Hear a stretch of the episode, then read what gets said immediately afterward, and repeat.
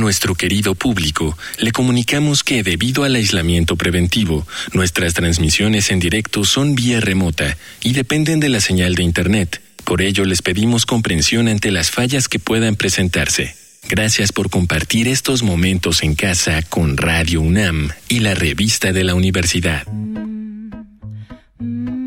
Bienvenidos al suplemento radiofónico de la revista la Universidad de México. Yo soy Elvis Lisiaga y el día de hoy vamos a empezar nuestra serie sobre la noche. Este es el tema de este mes en la revista, así que vamos a explorar los mundos que abre la noche. Vamos a explorar la oscuridad, lo clandestino, la secrecía, lo ilegal y todo aquello que solo puede suceder de noche. Y mi primer invitado, por supuesto, es Wenceslao Bruciaga, que ha venido ya varias veces a este programa, pero hace mucho que no venía. Ya lo extrañaba yo. Y él es la persona perfecta por sus conocimientos personales y teóricos para hablar de la riqueza y la oportunidad que abre la noche. Bienvenido, Wenz. Hombre, muchas gracias. Ya sabes que siempre es un placer estar en este programa, estar contigo. Y yo también ya extrañaba participar en estos espacios tan necesarios es un tema largo, pero no tenemos tanto tiempo. A mí me gustaría concentrarme un poco en la vida de la cual tú has escrito mucho, que es la vida nocturna de las personas homosexuales respecto a las actividades sexuales. No necesariamente tenemos que hablar de orgías, que me interesa mucho ese tema como una apuesta anárquica, claro. viviente, eh, contracultural. Pero sí me interesa hablar de por qué la noche es ese espacio en donde se abren las oportunidades para todas esas prácticas afectivas, homoeróticas, sexuales, que están tan reprimidas en la sociedad, en la noche son libres. Pues mira, eh, hay algo en, en, la noche que es liberador. Pienso mucho, por ejemplo, en este gran escritor del cual yo soy muy fan, que es Tennessee Williams. Él tiene una obra de teatro que se llama Orpheus Descending. Y él decía en, esa, en esta obra de teatro que justamente sucede como en un pueblito sureño típicamente eh, opresivo y él decía que, bueno, la, todo, digamos, todo ser humano tiene un lado salvaje, eh, pero solo quienes viven de noche son capaces como de tener contacto con, con este lado salvaje. Y lo que pasa con la noche es que de alguna manera el, el, ciclo circadiano social ha determinado que durante el día es, eh, eh, pasan las cosas como... Uh, social, moralmente funcionales, mejor dicho, moralmente funcionales. Entonces es cuando trabajas, vas a la escuela, este, haces la comida y no nada más eso, sino se generan roles. Y eso es muy interesante, por ejemplo, si lo ves, eh, por ejemplo, ahora, digo, hablando del tema de homosexuales, pero si lo ves ahora un poco con esto de mm, los, los matrimonios igualitarios, por ejemplo, estaba pensando, si te fijas, cada vez que se habla de este tema o se anuncia este tema, ya que pues, también se presta mucho la mercadotecnia, las dos parejas de hombres siempre salen de día, ¿no? O sea, siempre están como comprando una vajilla o están así comprando un anillo de compromiso de día. Entonces, y siempre con la luz del sol, ¿no? Entonces siempre hay, hay, esta tendencia a creer que esa iluminación es, e, es parte de una concentración moral que de alguna manera te da justamente, te ilumina como, como con un halo de santidad, lo cual no es cierto. Lo que sucede con la noche justamente es que al no tener, digamos, esta iluminación proveniente del sol y que nosotros, bueno, o que la sociedad heterosexual ha determinado como una iluminación eh, moral, en la noche te escapas de ello. Y, y, puede ser más libre, o puede ser ni siquiera más libre, o sea, puede ser como tú eres. Entonces, la oscuridad lo que te permite justamente es explorar o por lo menos este, conectar con, como decía Tennessee Williams, con esa parte salvaje tuya, en la que no te sientes vigilado. Eso también lo decía Ernest Hemingway, ¿no? Por, por eso decía Hemingway que por eso en las noches las enfermedades o, por ejemplo, si estás malo de alguna gripa o del estómago, en las noches como que se suelen intensificar los síntomas porque justamente el cuerpo se relaja, o se va liberando en todos los sentidos. Y pues otro de esos sentidos es el, sentido sexual. Y entonces ahí en esta liberación no te sientes juzgado, no te sientes perseguido y te da eh, cierta complicidad ¿no? con, la, con la satisfacción y, con el hedonismo. Y es como un manto, ¿no? Que, que de alguna manera te sientes protegido frente a los estigmas sociales, frente a los convencionalismos sociales que al final son los que han construido todas estas rutinas de día. Me gusta mucho pensar en la noche como ese punto ciego de la vigilancia. Y pienso también en algunas dinámicas, por ejemplo, las orgías, perdón que quiero hablar de eso, que no necesariamente se llevan a cabo de noche, pero aunque sean de día, replican la noche, porque la oscuridad es mucho más permisiva, es casi igualitaria, hay algo de no ver y no poder juzgar y no poder vigilar, gracias a sentir con todo lo demás, pues que honra esta libertad. Claro, qué gran punto te acabas, de tocar, porque es cierto, generalmente todas las orgías eh, ocurren de noche. Eh, tanto por esto mismo de que, digamos, incluso también, bueno, a lo, largo de la historia también la noche eh, se ha convertido pues también como en estimulante, ¿no? O se estimula, de hecho, pues es como también es correr una aventura.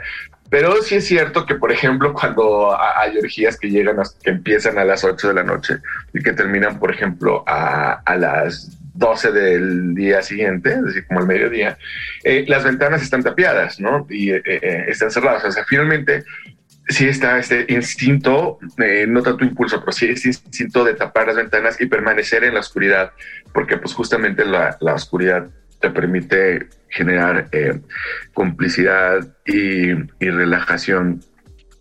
Y también un poco la seguridad hasta cierto punto del anonimato, ¿no? De pronto eh, las, las figuras delineadas no son tan claras en, un cuarto oscuro, en, el punto, digamos, más álgido de las orgías donde suelen que suele suceder en los rincones más oscuros. Entonces, también esta idea del, anonimato eh, es excitante.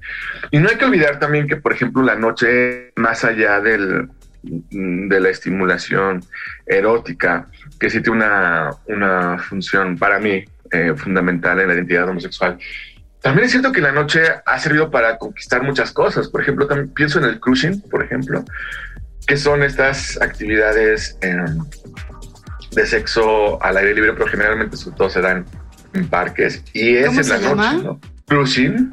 Ahorita, si quieres, te lo deleteo. Cruising con, con Cruising. Ajá, cruising.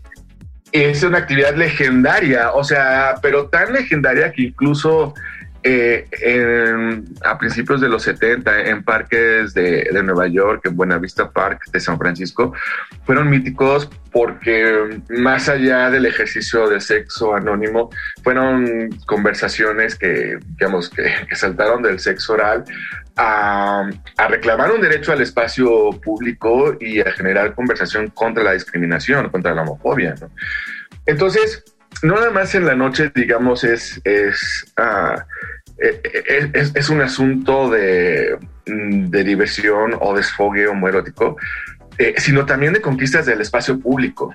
Y eso ha sido muy importante.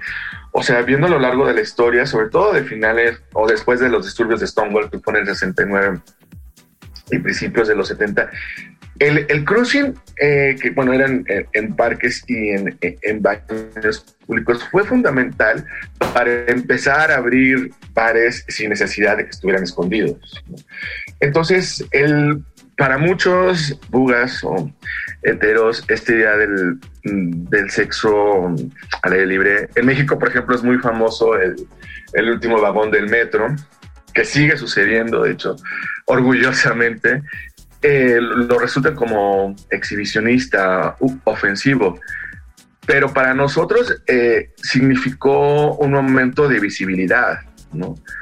Y que empezó la noche precisamente. Claro. Eh, entonces, ajá, y, sigue sucediendo. Aquí se hacen en, en, en, la Ciudad de México, por lo menos, este, hay parques en los que se sigue ejerciendo el, el cruising y es, es fundamental, o sea, yo diría que es, es, parte mm, de la cultura homosexual, quizás cisgénero, pero que sin duda yo ha, permitido muchas cosas y, que nos dio una visibilidad a partir de sentirte orgulloso del ejercicio sexual, ¿no? no nada más como que decir soy gay ya, sino estos ejercicios lo que justamente es consolidan la disidencia sexual. ¿no?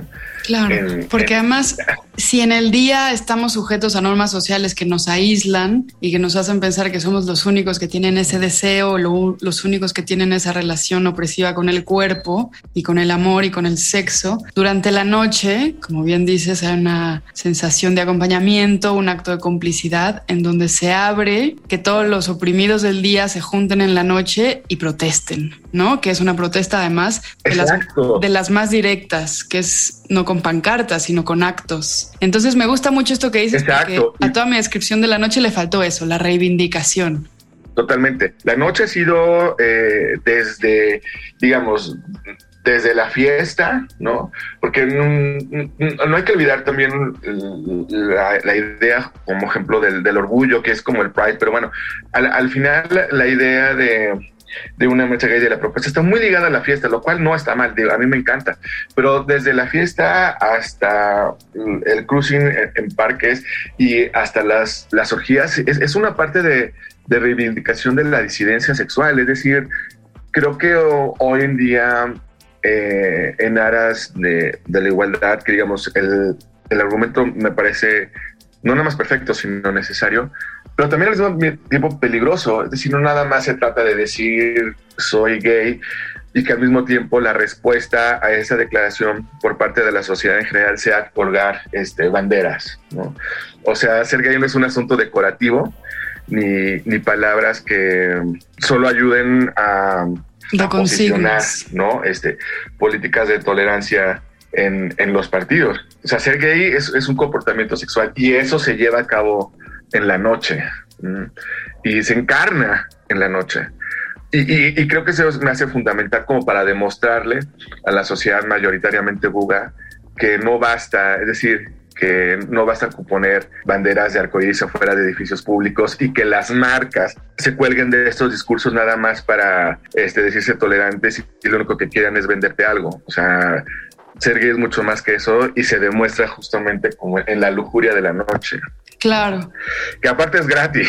Sí, chale, ya no nos da tiempo de hablar de un montón de cosas, pero me gustaría hablar, si pudiéramos, de cómo nos gustaría que durante el día fuéramos tan tolerantes como lo somos en la noche o tan abiertos como somos en la noche, pero tampoco queremos perder la noche. Tampoco queremos perder ese espacio único del que se han apropiado diferentes grupos, que parece imposible de llevarse a cabo durante el día, ¿no? O sea, es decir, si todos los días fueran como todas las noches, se pierde un montón también. Entonces, ese dilema me interesa mucho en general, pero ya se nos acabó el tiempo y nos tenemos que ir. Claro, bueno, un, día hablamos también de las cosas, de todas las cosas gays que ocurren en el día y que la gente no se da cuenta y que casi, pero bueno, rápido pueden leer eh, El vampiro de la colonia Roma de Luis Zapata y ahí podrán darse cuenta de todas las cosas que hacen los gays durante el día, casi un frente de los ojos de los bugas, pero pues no se dan cuenta. Perfecto, pues muchas gracias, Wens. No, gracias a ti, ya será un placer. Hemos llegado al final del programa. Si quieren leer más sobre la noche, les recomendamos La Costa Plutoniana de la Noche, de Bernardo Esquinca, y Las Hijas de Lili, de Tamara Tenenbaum. Ambos artículos se encuentran en el número de este mes de la revista de la Universidad de México. Pueden consultarla gratuitamente en www.revistadelauniversidad.mx. En Twitter, en Facebook y en Instagram nos encuentran como arroba revista-unam. Sobre este programa pueden escribirnos a arroba shubidubi. Gracias a Miguel Alvarado y a Yael Vais. Yo soy Elvis Liceaga. Hasta pronto. Este programa es una coproducción de la Revista de la Universidad de México y Radio UNAM.